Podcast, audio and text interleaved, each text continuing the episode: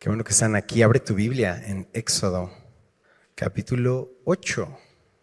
¿Sí les pregunté cómo están? ¿Cómo están? Eso. Ok. Éxodo, capítulo 8. Un segundito. Seguimos nuestro estudio verso a verso. Y el Señor habla a través de su palabra. Su palabra es esta arma de dos filos y podemos acercarnos al texto y pedimos al Señor que sea tierra fértil, que nuestro corazón sea tierra fértil, que podamos escuchar con fe, que no endurezca nuestro corazón, porque vamos a ver un caso de endurecimiento del corazón y qué significa. Así que vamos a leer la última parte del verso 10, Éxodo 8, ¿ya lo tienes ahí? Dice la palabra del Señor, em, se hará conforme a tu palabra, lee conmigo, para que conozcas que no hay como Jehová nuestro Dios. Inclina tu rostro, vamos a orar. Padre, te damos gracias por esta hermosa oportunidad que nos das de juntarnos, congregarnos en el nombre de Jesús, en el nombre que es sobre todo nombre, clamando, Señor, que sea tu palabra en nuestra vida, Señor que pueda alimentar nuestro espíritu. Usa este mensajero imperfecto para entregar tu mensaje perfecto de amor a cada uno de nosotros, Señor, y podamos ser consolados, podamos ser dirigidos y que sea tu palabra en nosotros de manera personal. Glorifícate, Señor, te lo pedimos y te damos gracias en el nombre de Jesús. Y la iglesia dice, amén. Estamos en el capítulo 8. Los egipcios tienen un montón de deidades, muchísimos dioses, pero ninguno de estos dioses va a poderlos librar de los juicios que vienen. El domingo pasado con el pastor Raúl vimos la primera plaga. ¿Sabes cuántas plagas vendrán? Diez. Diez plagas sobre Egipto. Pero los egipcios, con todos estos dioses, con todas estas deidades, tienen que aprender algo. Esto que tienen que aprender es que Jehová es Dios, con D mayúscula. Todos los demás, D minúscula. Invenciones de ellos mismos. Pero ¿saben algo? No solo los egipcios van a tener que aprender algo. Los israelitas necesitaban entender esto. Así que deja una marca en Éxodo 8 y acompáñame rápidamente a Ezequiel 20. En la primera reunión dije Ezequiel 9, por eso varios se me quedan debiendo. Y eso no dice. Bueno, ya lo vi, es Ezequiel 20. Ezequiel 20, eh, en el verso 5 hasta el verso 9. Observa, este ya fue escrito muchos años, ya pasó el éxodo, ya entraron a la tierra prometida y entonces Dios está hablando al profeta Ezequiel referente al problema de idolatría que tenían los israelitas. Y observa lo que dice el verso 5, diles, así ha dicho Jehová el Señor. El día que escogí a Israel y que alcé mi mano para jurar a la descendencia de la casa de Jacob, cuando me di a conocer a ellos, ¿en dónde? En la tierra de Egipto, cuando alcé mi mano y les juré diciendo, yo soy Jehová vuestro Dios, aquel día que les alcé mi mano jurando así que los sacaría de la tierra de Egipto a la tierra que les había provisto, que fluye leche y miel, la cual es la más hermosa de todas las tierras. Entonces, les dije, cada uno, ve la importancia de este texto para nosotros el día de hoy también, cada uno eche de sí las abominaciones de delante de sus ojos y no os contaminéis con los ídolos de Egipto. ¿Quién firma? Yo soy Jehová vuestro Dios. Verso 8. Mas ellos se rebelaron contra mí y no quisieron obedecerme no echó de sí cada uno las abominaciones de delante de sus ojos, ni dejaron los ídolos de Egipto. Y dije que derramaría mi ira sobre ellos para cumplir mi enojo en ellos en medio de la tierra de Egipto. Verso 9, con todo, a causa de mi nombre, para que no se infamase ante los ojos de las naciones en medio de las cuales estaban, en cuyos ojos fui conocido, actué para sacarlos de la tierra de Egipto.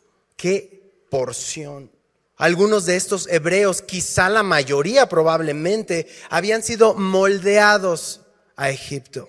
Habían empezado a adorar a los dioses egipcios. ¿Cómo se veía? En el verso 8 lo dice antes de regresar al capítulo 8. Se rebelaron contra mí, no quisieron obedecerme, no echó de sí cada uno las abominaciones de delante de sus ojos, ni dejaron los ídolos de Egipto, se los guardaron. Rebeldía a Dios, desobediencia a Dios, abominaciones a Dios y permanencia en la idolatría. Así se ve. Es un texto tremendo. Cuando Dios los libra, no dejan los ídolos en Egipto, se los traen cargando. Me pregunto, ¿cuántos idolitos tangibles e intangibles hay en nuestra vida? Hay en nuestra casa, hay en nuestro corazón que andamos todavía cargando. Vamos de iglesia en iglesia, de religión en religión, tratándose siempre de nosotros y cargando los ídolos. ¿Por qué los estaban cargando los hebreos? Porque comprometieron su fe con los egipcios. ¿Será que decían, bueno, es que en esta chamba este es el ídolo que se adora, ¿no? Y entonces, para que me vaya bien, adoro el ídolo. O si adoro el ídolo al que le va o el que adora a mi jefe, entonces quizá se va a placer de mí, me va a dar mejor trato. Bueno, acompáñame al Salmo 106. El Salmo 106, en el verso 7, el salmista dice esto. Nuestros padres en Egipto no entendieron tus maravillas, ni se acordaron de la muchedumbre de tus misericordias, sino que se rebelaron junto al mar, el mar rojo. Qué poderosa combinación. Ignorancia más no permanencia en la palabra es igual a rebeldía. Porque ignorancia no es igual a inocencia. Lo has escuchado un montón de veces. Que ignoremos la palabra de Dios no significa que no está aquí, que no es verdad, que no nos habla cada uno. Pero ellos no solo la ignoraron, no se acordaron de lo que Dios ya había hecho por ellos, por eso vienen estas señales, son diez plagas en Egipto. La semana pasada vimos la primera, ¿te acuerdas cuál fue? El agua convertida en qué? En sangre. Y hoy, probablemente los siguientes tres domingos, vamos a estar viendo este patrón de plagas. Son diez. Eh, algunos observan tres grupos de tres y la última se cuece aparte. Si estás tomando nota, este es el patrón que vamos a estar siguiendo. La primera, lo que hace Dios es que le dice a Moisés que hable con Faraón estando en el río. Siempre en el patrón de tres empieza en el río y va a llegar la plaga. Después, estando en el palacio, iba a llegar la plaga. Y el tercer, eh, la tercera no tiene advertencia, simplemente llega la plaga sin advertencia. Después se repite el patrón. En el río, después ¿dónde? En el palacio y después no hay advertencia. En el río, en el palacio, no hay advertencia y la última es la de los primogénitos, es aparte. Así que Vienen estas plagas porque cada plaga apunta a una deidad, un Dios que adoraban los egipcios, un Dios con D minúscula. Cada plaga va a mostrar el poder del Dios verdadero sobre estos dioses falsos. Ya vimos el domingo pasado los que estaban relacionados con el río Nilo. Ellos quedan humillados, no hay nada que puedan hacer porque Jehová demuestra que son dioses falsos. Toda esa adoración que recibían estos ídolos de los hombres, Dios tiene que venir y tirar nuestros ídolos para que nos demos cuenta que solo Dios es el Dios verdadero. Los hechiceros que hicieron, ¿arreglaron el problema? No. Lo que hicieron es que en lugar de venir y arreglar lo que se supone que podían arreglar, imitan una copia barata de lo que Dios hace. Ellos no limpian, ellos no construyen, solo destruyen. ¿Y qué es lo que hacen? Endurecen más el corazón del faraón. Así que Dios quiere mostrar contundentemente su poder sobre todos estos dioses falsos, pero ellos no quieren entenderlo. Así termina el capítulo anterior. Se va a su casa Faraón, indiferente, determinado en revelarse a Dios. Así que todas estas plagas van a terminar con muerte prácticamente en todos los hogares de la nación egipcia. Dios va a tener un propósito en estas plagas. Él se va a glorificar y le va a dar muchas oportunidades a Faraón de arrepentimiento. Muchas. ¿Cuántas nos ha dado Dios una y otra vez? Un día, otro día, otro día. Ven, arrepiéntete, escucha mi palabra. Bueno, Faraón es lo mismo. Y vamos a ver que todo eso, incluso las plagas, son misericordia de Dios, que permite en este pueblo. Porque, ¿saben algo? Pudo haber venido el juicio así, rápido, contundente, vámonos. Y no lo hizo, trabajó en el corazón de la gente. ¿Qué es lo que Dios nos está pidiendo desde que comenzamos esta serie? ¿Has identificado claramente algo de lo que Dios te ha dicho? Hey, déjalo, suéltalo, camina, sígueme. Bueno, así comienza el capítulo 8, verso 1. Entonces Jehová dijo a Moisés, entra a la presencia de Faraón y dile, Jehová ha dicho así, deja ir a mi pueblo. ¿Para qué? Me sirva. Y si no lo quisieres dejar ir, he aquí yo castigaré con ranas todos tus territorios. Y el río criará ranas, las cuales subirán y entrarán en tu casa, en la cámara donde duermes, sobre tu cama y en las casas de tus siervos, en tu pueblo, en tus hornos, en tus artesas, guácala. Y las ranas subirán sobre ti, sobre tu pueblo y sobre todos tus siervos. Nuevamente el mensaje es claro. Deja ir a mi pueblo. Si tienes el texto ahí, ¿para qué? Me sirva, libera a mi pueblo, porque la razón de la existencia es para que tengan la libertad de conocerme, para que yo me pueda reflejar a ellos y darme, darme a conocer a ellos, para que se cumpla mi propósito en ellos. Y eso lo estudiamos el año pasado en Génesis 3. ¿Cuál es el propósito que Dios traería al Salvador, a Jesús? Y si no lo quieres dejar ir, yo castigaré con ranas. Ahora, que te comenté, cada plaga apunta a una deidad en Egipto. Bueno, ya vimos los que representaban los dadores de vida en el Nilo el domingo pasado. Ahora, en Egipto, para los que toman nota, la rana era símbolo de fertilidad. La diosa de la fertilidad se llamaba Heket y tenía cabeza de rana. Y la advertencia sobre Egipto era específica. Las ranas van a subir, van a entrar en tu casa, van a entrar en tu recámara donde duermes, sobre tu cama, en las casas de tus siervos, en tu pueblo, en tus hornos, en tu cocina. Vas a tener ranas. Y así fue, dice el verso 5. Y Jehová dijo a Moisés, di a Aarón, extiende tu mano con tu vara sobre los ríos, arroyos, estanques, para que hagas subir ranas sobre la tierra de Egipto. Entonces Aarón extendió en obediencia su mano sobre las aguas de Egipto. ¿Qué sucedió? Subieron ranas que cubrieron la tierra de Egipto. Ah, ¿adoras a las ranas? ¿Qué es lo que hace Dios?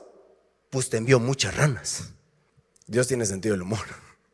¿Te puedes imaginar qué asquerosidad? Por mucho que te gusten las ranas, porque ya veo a alguien que ya tiene su playa de rana y ya así la guardó. No, no te preocupes, está bien los mopeds, este moped de rana está bien, ¿no? Estoy hablando que a donde quiera que vayas está lleno de ranas. Te levantas por la mañana, vas a hacerte un cafecito de esos que hace José Luis, ¿no? Abres la bolsita y vas a oler el aroma y ¡pum! te brinca una rana, ¿no? Y a donde quiera vas y pisas una rana y te despiertas y la rana, ¿cuál beso de la esposa? Y la rana ahí al lado, ¿no? El olor, todo. Y, saben algo, ranas en todos lugares y como las ranas eran sagradas para los egipcios, pues no las pueden matar. Entonces tienen que andar con ranas por todos lados.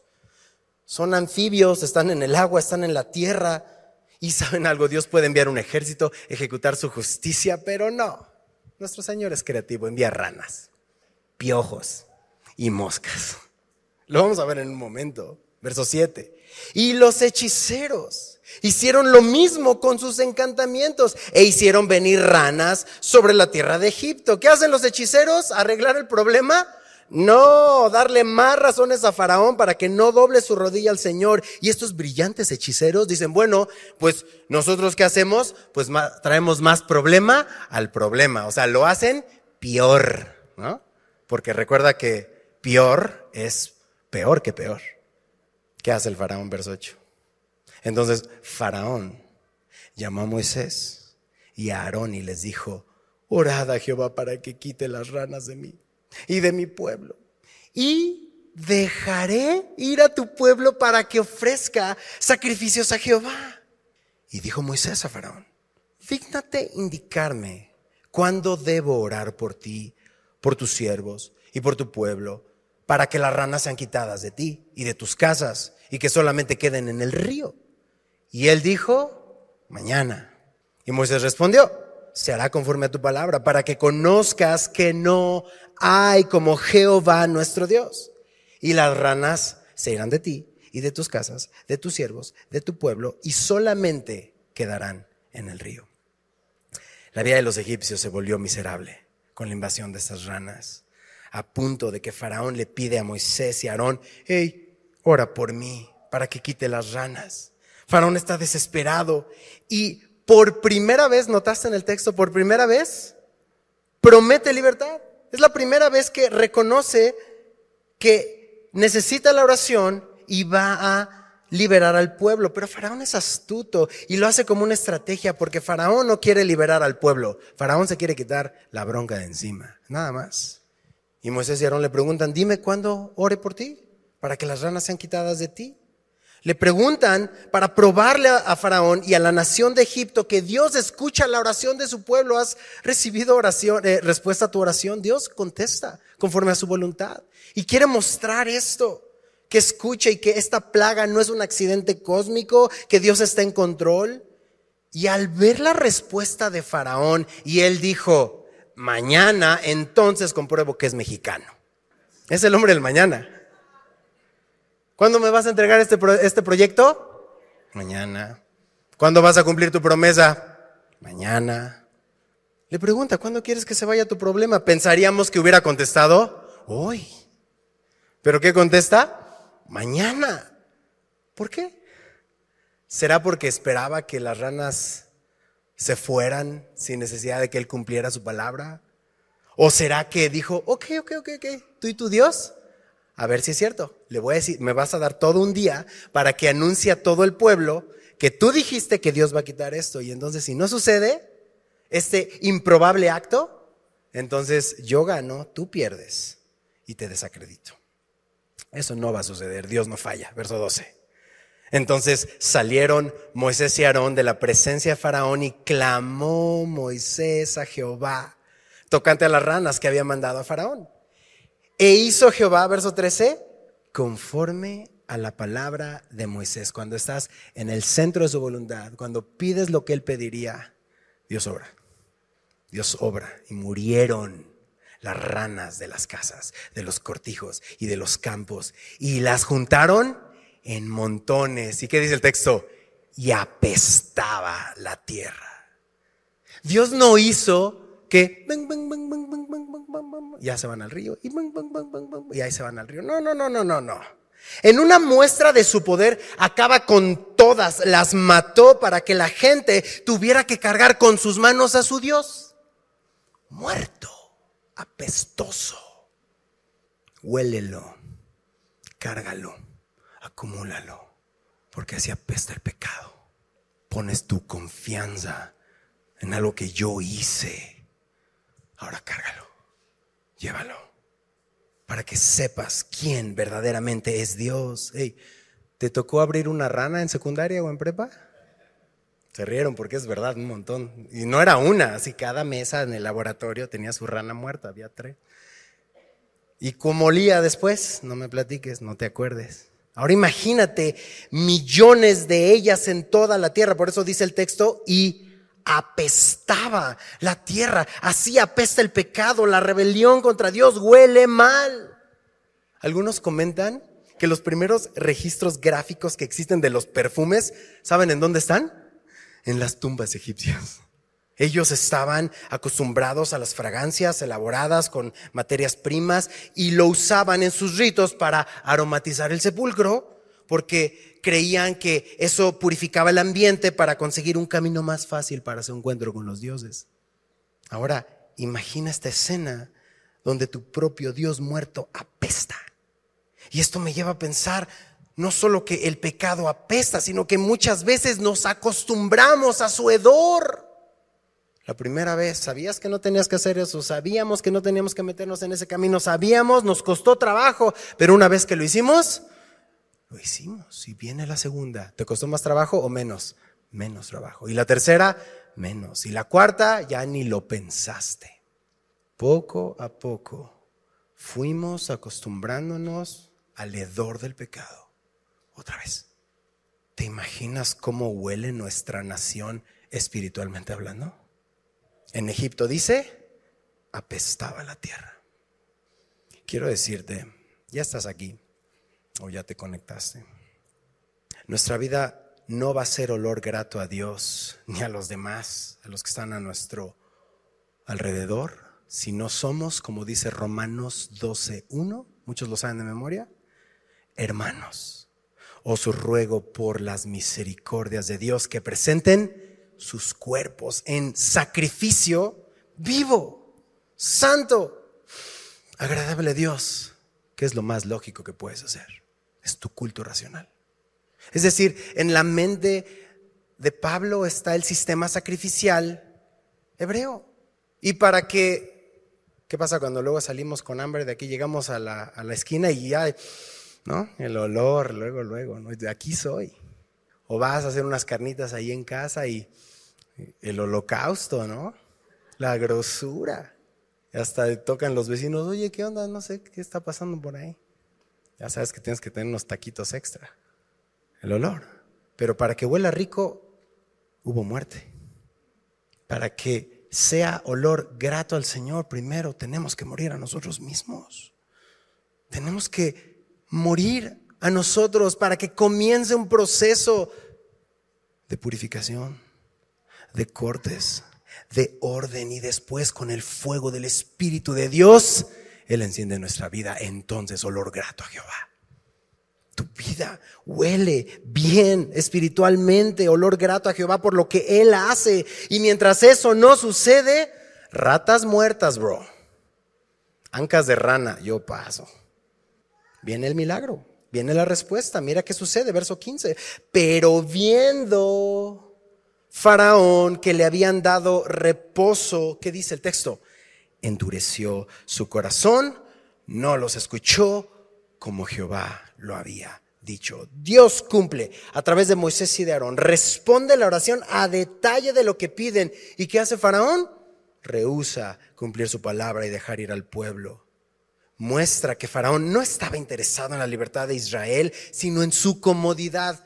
Yo no quiero servir a Dios, yo nada más quiero que este problema se vaya. Se acabó. Endureció su corazón, fijó su postura. Bueno, mira, cuando me peinaba, ¿no? O las chicas de los ochentas, ¿se acuerdan esos flecos ochenteros? Que se ponían Aquanet, ¿verdad? Saquen sus fotos en Facebook, presuman esas, presuman esa moda va a regresar. Eso que hace tu copete es lo que hizo Faraón con su corazón. Fijó su postura. Y eso no es nada nuevo, nada bueno. Permanecer en la misma postura. Ah, entonces ¿quieres esto? Ahí quédate. Cada vez más se fija la postura de rebeldía contra la palabra de Dios. Y entre más te dicen, más duro te pones. Y entre más te das cuenta y lo ves, más duro te pones porque tú prefieres tu comodidad. Tú no quieres la libertad, tú quieres la comodidad. Por eso dice que fija su postura de rebeldía y eso aumenta su culpa porque, sabes, empezó a olvidar sus promesas. Él había prometido, los voy a dejar libres y no lo hizo. Inmediatamente decimos, qué bárbaro, faraón, ya viste que Dios es poderoso y cómo te endureces. Bueno, te pido de favor esto. Analicemos el texto más de cerca y vamos a encontrar mucho de faraón en nosotros. En tiempo de crisis, clamamos al Señor. En tiempo de crisis, buscamos al Señor. Y cuando la crisis se va, nuestra pasión por el Señor se va. ¿Cuántos de nosotros no estamos interesados en el arrepentimiento? No nos interesa recibir la gracia de Dios, solo queremos ser libres del juicio de Dios, de este problema, de esta enfermedad, de esto de ahorita. Y hasta te dicen, pídele a Diosito por mí. ¿Te lo han dicho? Y saben algo, Dios les dio un breve descanso, eso es misericordia, pero vienen más juicios. ¿Qué le has prometido a Dios y no has cumplido? ¿Qué le hemos dicho? Bueno, antes de pasar al siguiente verso, deja esa marca ahí y acompáñame al Salmo 103. Es más, creo que muchos de memoria se lo saben, el 103 en el verso 2. Bendice, alma mía, a Jehová y no olvides ninguno de sus beneficios. Él es quien perdona todas tus iniquidades, el que sana todas tus dolencias, el que rescata del hoyo tu vida, el que te corona de favores y misericordias. Bendice alma mía a Jehová. No olvides ninguno de los beneficios que Dios te ha dado. ¿Cómo te ha respondido Dios con tantas bendiciones? Bueno, el mismo salmista regresa unos salmos antes, en el Salmo 66, en el verso 13 dice, entraré en tu casa con holocaustos, te pagaré mis votos que pronunciaron mis labios y habló mi boca cuando estaba angustiado. Tal vez a nosotros se nos olvidó, pero ¿sabes quién sí se acuerda? El Señor. Y eso, venir a darnos cuenta de dónde nos sacó el Señor, recordar lo que hizo en la cruz, pagar nuestros votos y promesas, venir al Señor nos lleva a un lugar de arrepentimiento y humildad. Por eso, las primeras dos plagas tienen que ver con el agua. Las siguientes dos plagas van a tener que ver con la tierra. Las siguientes cinco plagas van a tener que ver con el aire. ¿Te das cuenta? Agua, tierra, aire, los elementos, Dios es Dios de los elementos. Y la última va a tener que ver con el hombre. Y los seres humanos somos hechos a imagen y semejanza de Dios. Tenemos un propósito. Viene la tercera placa, verso 16. Ahora sí regresa al capítulo 8.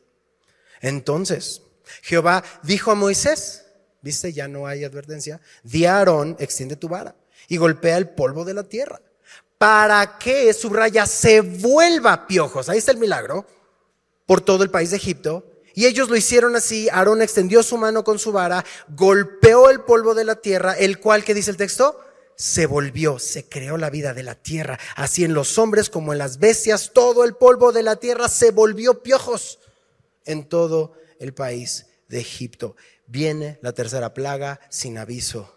El Señor le dice a Moisés que golpee el polvo, de la tierra para que se vuelva piojos. Y lo que Dios le quiere enseñar a Faraón y hoy a nosotros es que advertencia es misericordia. Te advertí y sucedió. Te advertí y sucedió. La que sigue, no hay advertencia. Nosotros tenemos escrito el Apocalipsis dos mil años atrás. Ya sabemos cómo termina la película. ¿Y qué hace el hombre? Endurece su corazón. Ya tenemos claridad. Lo estudiamos por un año en Apocalipsis. Es misericordia a través del Evangelio al mundo. Por eso Dios pudo no haber mostrado misericordia, no anunciar lo que haría y simplemente hacerlo con justicia. Pero esta vez Aarón golpea la tierra y este golpe va al corazón de toda la adoración de Egipto, especialmente a los sacerdotes. ¿Por qué? Porque tener piojos significaba falta de higiene. En mi problema pues lo encuentras bien rápido, el pobre piojo se cae. Pero en ustedes melenudos y melenudas significaba que el sacerdocio de Egipto pues era inaceptable. No estarían limpios para sus rituales, no estarían listos para adorar a sus dioses. Y no solo ellos como sacerdotes, dice el verso 17, que en los hombres como en las bestias.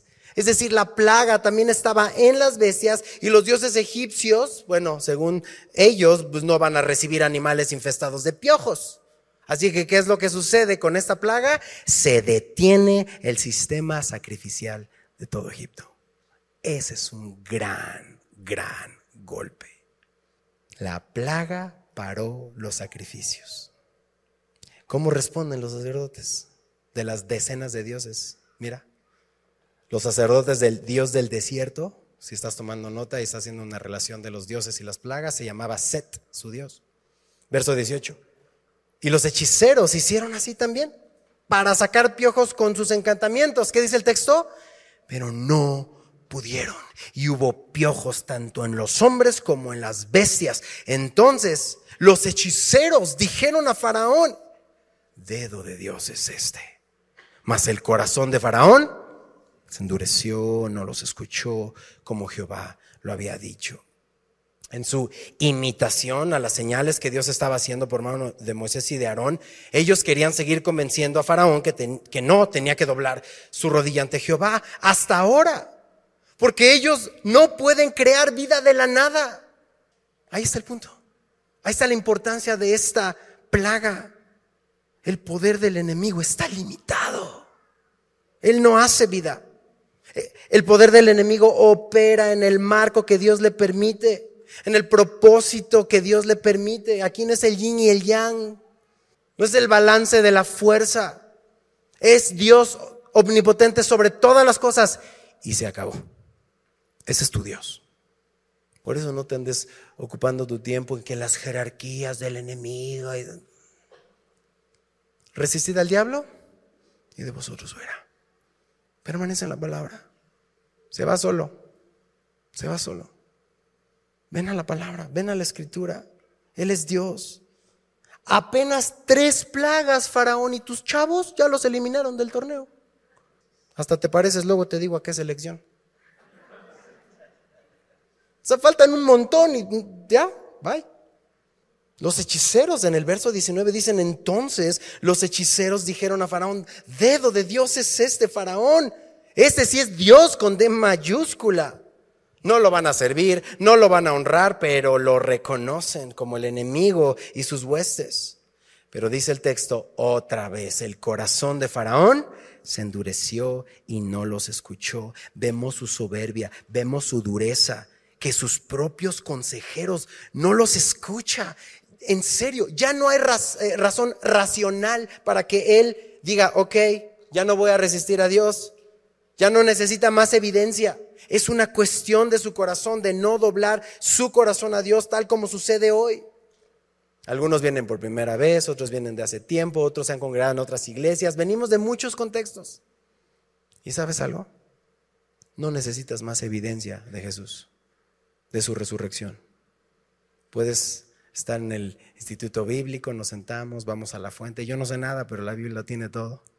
Y vamos a encontrar evidencia tras evidencia, historia. Eso sí, fortalecerá tu fe, pero no te va a convencer. Quien te convence es el Espíritu Santo. ¿Y saben algo? ¿Cuál es el problema que andamos buscando evidencia? Es que Jesús verdaderamente apunta a que no es evidencia, sino el corazón del problema es un problema de mi corazón. Juan 3:16, todos lo saben de memoria. Pero ¿sabes qué dice el 19? Que esta es la condenación. Que la luz vino al mundo y los hombres amaron más las tinieblas que la luz porque sus obras eran malas. Porque todo aquel que hace lo malo aborrece la luz y no viene a la luz para que sus obras no sean reprendidas. Mas el que practica la verdad viene a la luz para que sea manifiesto que sus obras son hechas en Dios. Ya no vivo yo. No soy el que quiero ser, pero sin duda ya no soy el que era. Practico, es algo práctico de diario venir al Señor. Él lo está haciendo a través de su palabra. Faraón, ven a la luz porque viene la cuarta plaga. Y nuevamente va a ser en el río. ¿Ya viste el patrón? Otra vez como comentábamos al inicio, verso 20. Jehová dijo a Moisés, levántate mañana, ponte delante de Faraón, y aquí sale él al río, y dile, Jehová ha dicho así, dejaré mi pueblo para que me sirva, porque si no dejas ir a mi pueblo, he aquí yo enviaré sobre ti, sobre tus siervos, sobre tu pueblo, sobre tus casas, toda clase de moscas, y asimismo la tierra donde ellos estén. Y aquel día yo apartaré la tierra de Gosén, en la cual habita mi pueblo, para que ninguna clase de moscas haya en ella, a fin de que sepas otra vez que yo soy Jehová en medio de la tierra y yo pondré redención entre mi pueblo y el tuyo. Mañana será esta señal. Tienes tiempo de arrepentir Faraón. Cuarta plaga, misma petición, dejaré mi pueblo para que me sirva.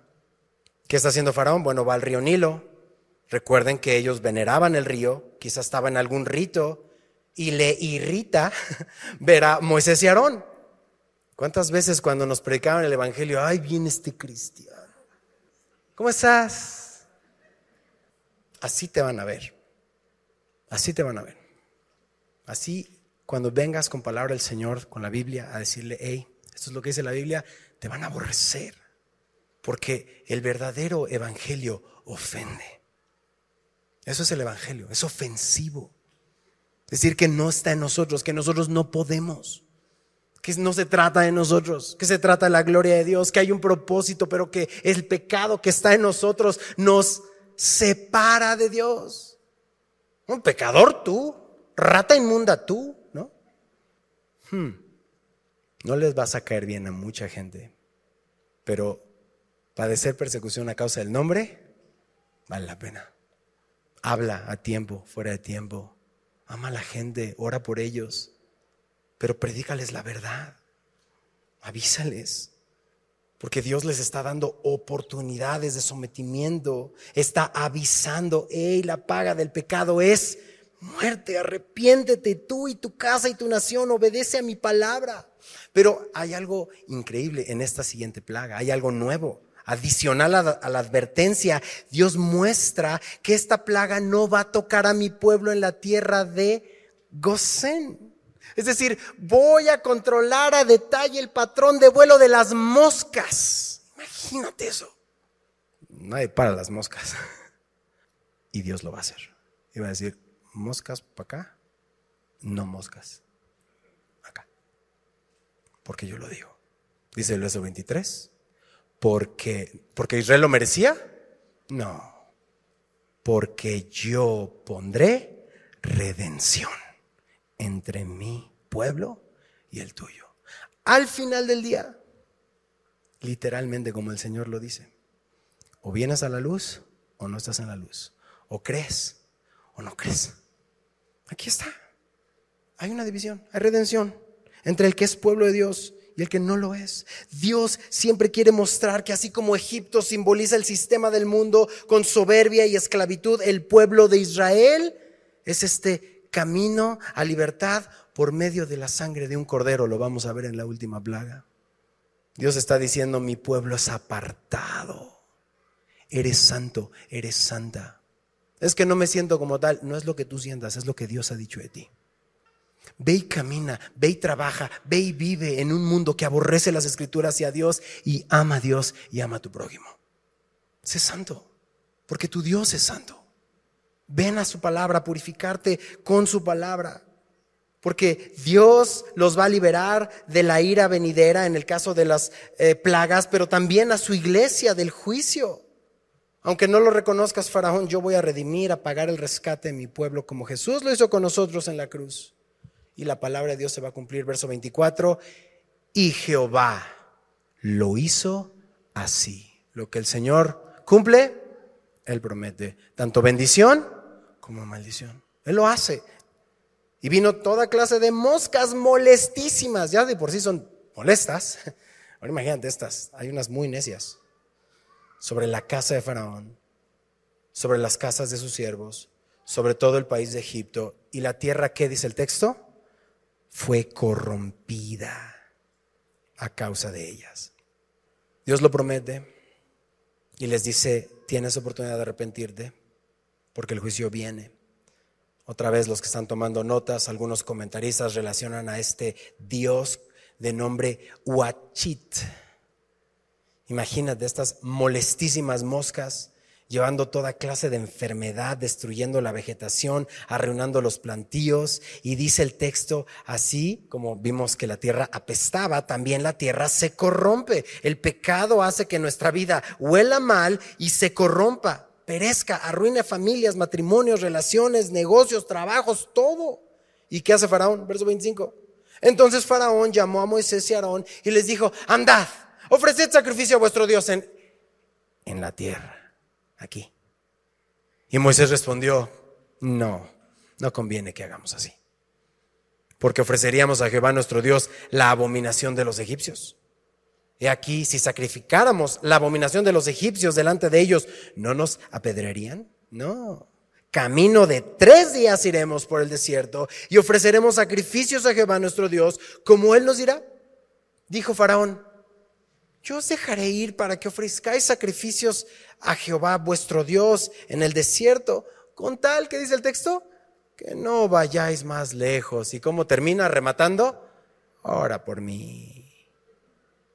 Y respondió Moisés, he aquí, al salir yo de tu presencia, rogaré a Jehová que las diversas clases de moscas que vayan, se vayan de Faraón y de sus siervos y de su pueblo mañana, con tal de que Faraón no falte más su palabra, dejando ir al pueblo a dar sacrificio a Jehová. Otra vez, Faraón dice, ok, vayan, ofrezcan sacrificio a Dios, pero háganlo aquí. Familia, esto es importante. Porque este hombre quiere negociar con Dios. Pero la verdad es que es de dientes para afuera. No le interesa el pueblo de Israel. No puedes negociar con Dios. Es la palabra de Dios y ya. Y esto es lo que sucede mucho al pueblo de Dios el día de hoy. Ok, ok, ok, eres cristiano. Aleluya, gloria a Dios. Ay, qué bueno. Lees la Biblia, qué bueno, me da mucho gusto, pero no exageres. Sirve a Dios aquí en Egipto. Quédate, no te tienes que ir. Dice el verso 28, con tal de que no vayas más lejos. Y lo remata diciendo, ora por mí. Hasta allá habla cristianes. Quiero recordar esto. Egipto no quiere que te vayas. Va a ser que te comprometas con él. Dejar que Egipto todavía sea influencia para ti, para que tengas un pie aquí y el otro allá. Y entonces te estás comprometiendo. Ellos quieren que sigas consumiendo lo que venden, su música, sus fiestas, sus mismas pláticas en la carnita asada, que todo, eh, todos sabemos, los mismos chistes de doble sentido. Esa es la condición. Sí, sé cristiano, pero a mi manera. No te vayas. Juega la iglesita. Sí, sí, sí, sí, sacrifica todo lo que tú quieras. Ya que andas insistiendo con tus navegantes. ¿Cuántos se inscribieron a navegantes? No levantes tu mano. Es entre tú y Dios. Es para tu beneficio. Es para tu crecimiento. Sí, que tu clase de instituto, ya me pediste permiso, no sé qué, no sé qué. Ok, hazte cristiano, pero no te hagas fanático. No te hagas un santo, no te vayas al extremo. No te hagas apartado como los que entregan su vida al Señor, solo juega a la iglesita. Y es una condición real en la iglesia de Cristo en todo el mundo. Pero no es nada nuevo. Faraón lo está proponiendo. Eso es lo que está haciendo Faraón. No caigas en esa trampa. No caigas en la trampa de las obras. Bueno, ya vengo a la iglesia, cinco puntos. Ya diezmo y ofrendo, cinco más. Bueno, seis. Ya no hago esto, ya hago esto otro y le vas sumando. Si tú haces eso te vas a frustrar. No es lo que haces, es quien eres. Lo que hizo Jesús dice, consumado es, pagado por completo. Ya no hay nada más que puedas hacer. Respondes en amor a lo que es el Señor, a lo que Él dice. O es el Señor de tu todo o es el Señor de tu nada. ¿Qué le dijo Moisés? No, no voy a servir aquí. Le dijo, tres días de camino. Bueno, hoy con los aviones le damos tres, ya le daríamos no sé cuántas vueltas a la tierra, tal vez, ¿no? Sin parar. Pero si salimos caminando tres días o tomamos un camión tres días o un carro tres días, ¿en dónde amaneceríamos? Un lugar muy lejos. Eso es lo que significa, aléjate de Egipto. Y entre más lejos, mejor. No, no hagas un negocio, no te comprometas con Egipto porque va a seguir creciendo, se va a seguir acercando, se va a seguir más acercando. Tienes que irte al desierto para que escuches la voz del Señor. Separación total. Ellos rechazan la propuesta de Faraón, Moisés y Aarón, porque saben que no pueden hacer este servicio y regresar a lo mismo. Tienen que apartarse, escuchar al Señor, ofrecer lo que el Señor les pida.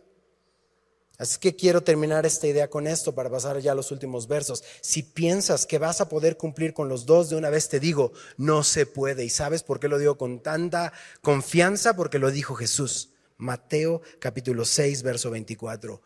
Ninguno puede servir a dos señores. Porque o aborrecerá al uno y amará al otro, o estimará al uno y menospreciará al otro. ¿Qué dice el texto? No puedes servir a Dios y a las riquezas. Oraste por un trabajo, pediste al Señor esta provisión y de repente ese trabajo no te permite convivir con tu familia, no te permite congregarte, no permite disipularte, servir al Señor. Entonces, Ora y dile, Señor, dame un trabajo en el cual me permita poner mis prioridades correctas. Porque Faraón está pidiendo que oren por él y seguro oraron, pero verdaderamente lo que necesitaba esa oración no es que te quiten el problema, sino que Dios quebrante tu corazón para arrepentimiento, para que veas. Porque si solo como Faraón pedimos por la necesidad exterior y no la interior, lo que queremos entonces es comodidad, no transformación, no hay convicción.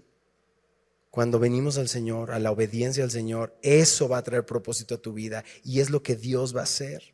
Señor, arregla mi matrimonio, mi trabajo, esto, lo otro, y recibimos la respuesta, pero no cambió nuestro corazón. Necesitamos venir humillados al Señor. Verso 30. Entonces Moisés salió de la presencia de Faraón y oró a Jehová.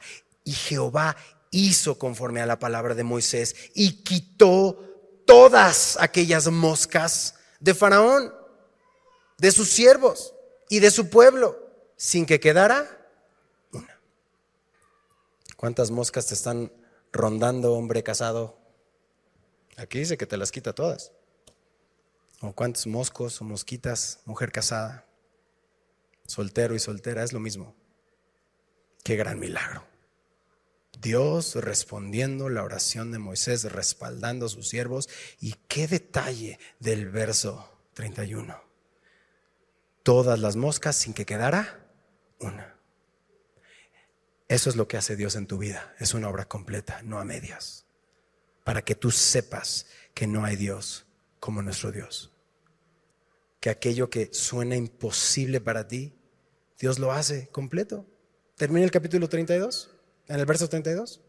Dice, más Faraón, otra vez, mexicano después de todo, endureció aún esta vez su corazón y no dejó ir al pueblo. Dios está mostrando que no hay Dios como Él.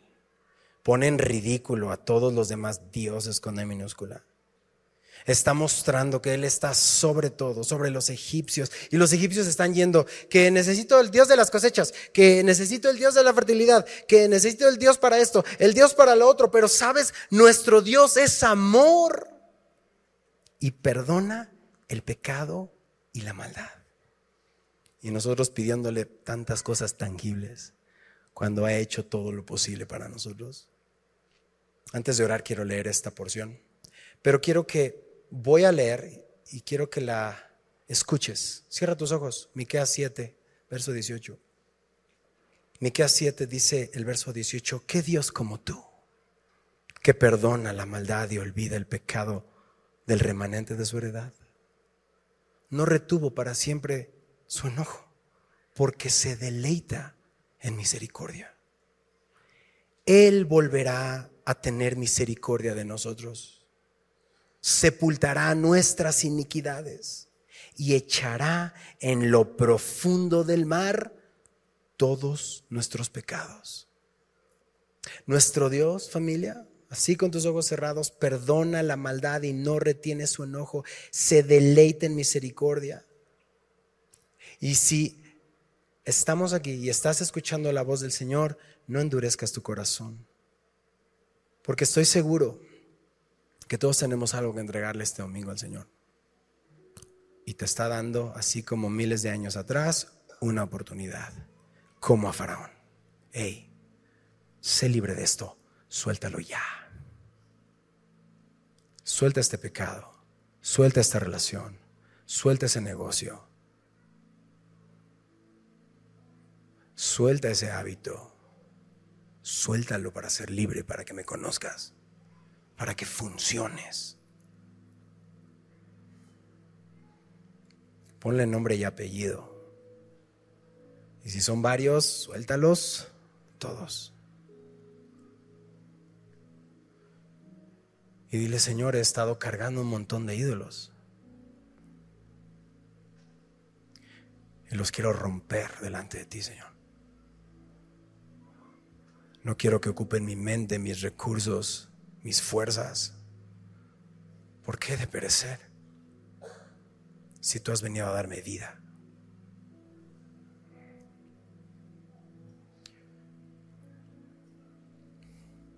Hoy es el día de salvación, quizá vienes por primera vez, quieres abrir tu corazón al Señor, que sea el Señor de tu vida. Este es el día de salvación. Pero también para aquellos que tienen escondido algo que Dios quiere traer a la luz, sea lo que sea, tú sabes que no está en tu capacidad. Así como los hechiceros de Faraón que no pueden limpiar ni purificar, ya no le digas mañana al Señor, dilo hoy Señor, aquí está, porque mañana quizá no llegue. Y solamente Jesús tiene el poder para tomar lo que está sucio y manchado y apestoso y corrompido de nuestra vida y hacerlo blanco como la nieve, por fe. Ese poder solo está en Jesús y en su obra en la cruz, en su sangre, para que podamos tener vida.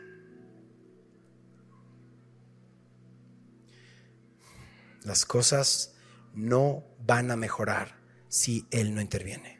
No hay manera de ser restaurado ni purificado. El tiempo no limpia tu vida ni las cosas que añadas. Solo la sangre de Jesucristo nos limpia de todo pecado. Así que de manera personal, usa tus palabras, abre tu corazón al Señor y dile, límpiame Jesús, lávame, perdóname, abrázame, recíbeme, consuélame, transfórmame, quebranta mi corazón de piedra y dame un corazón que te sirva, que te obedezca, que te clame, Señor.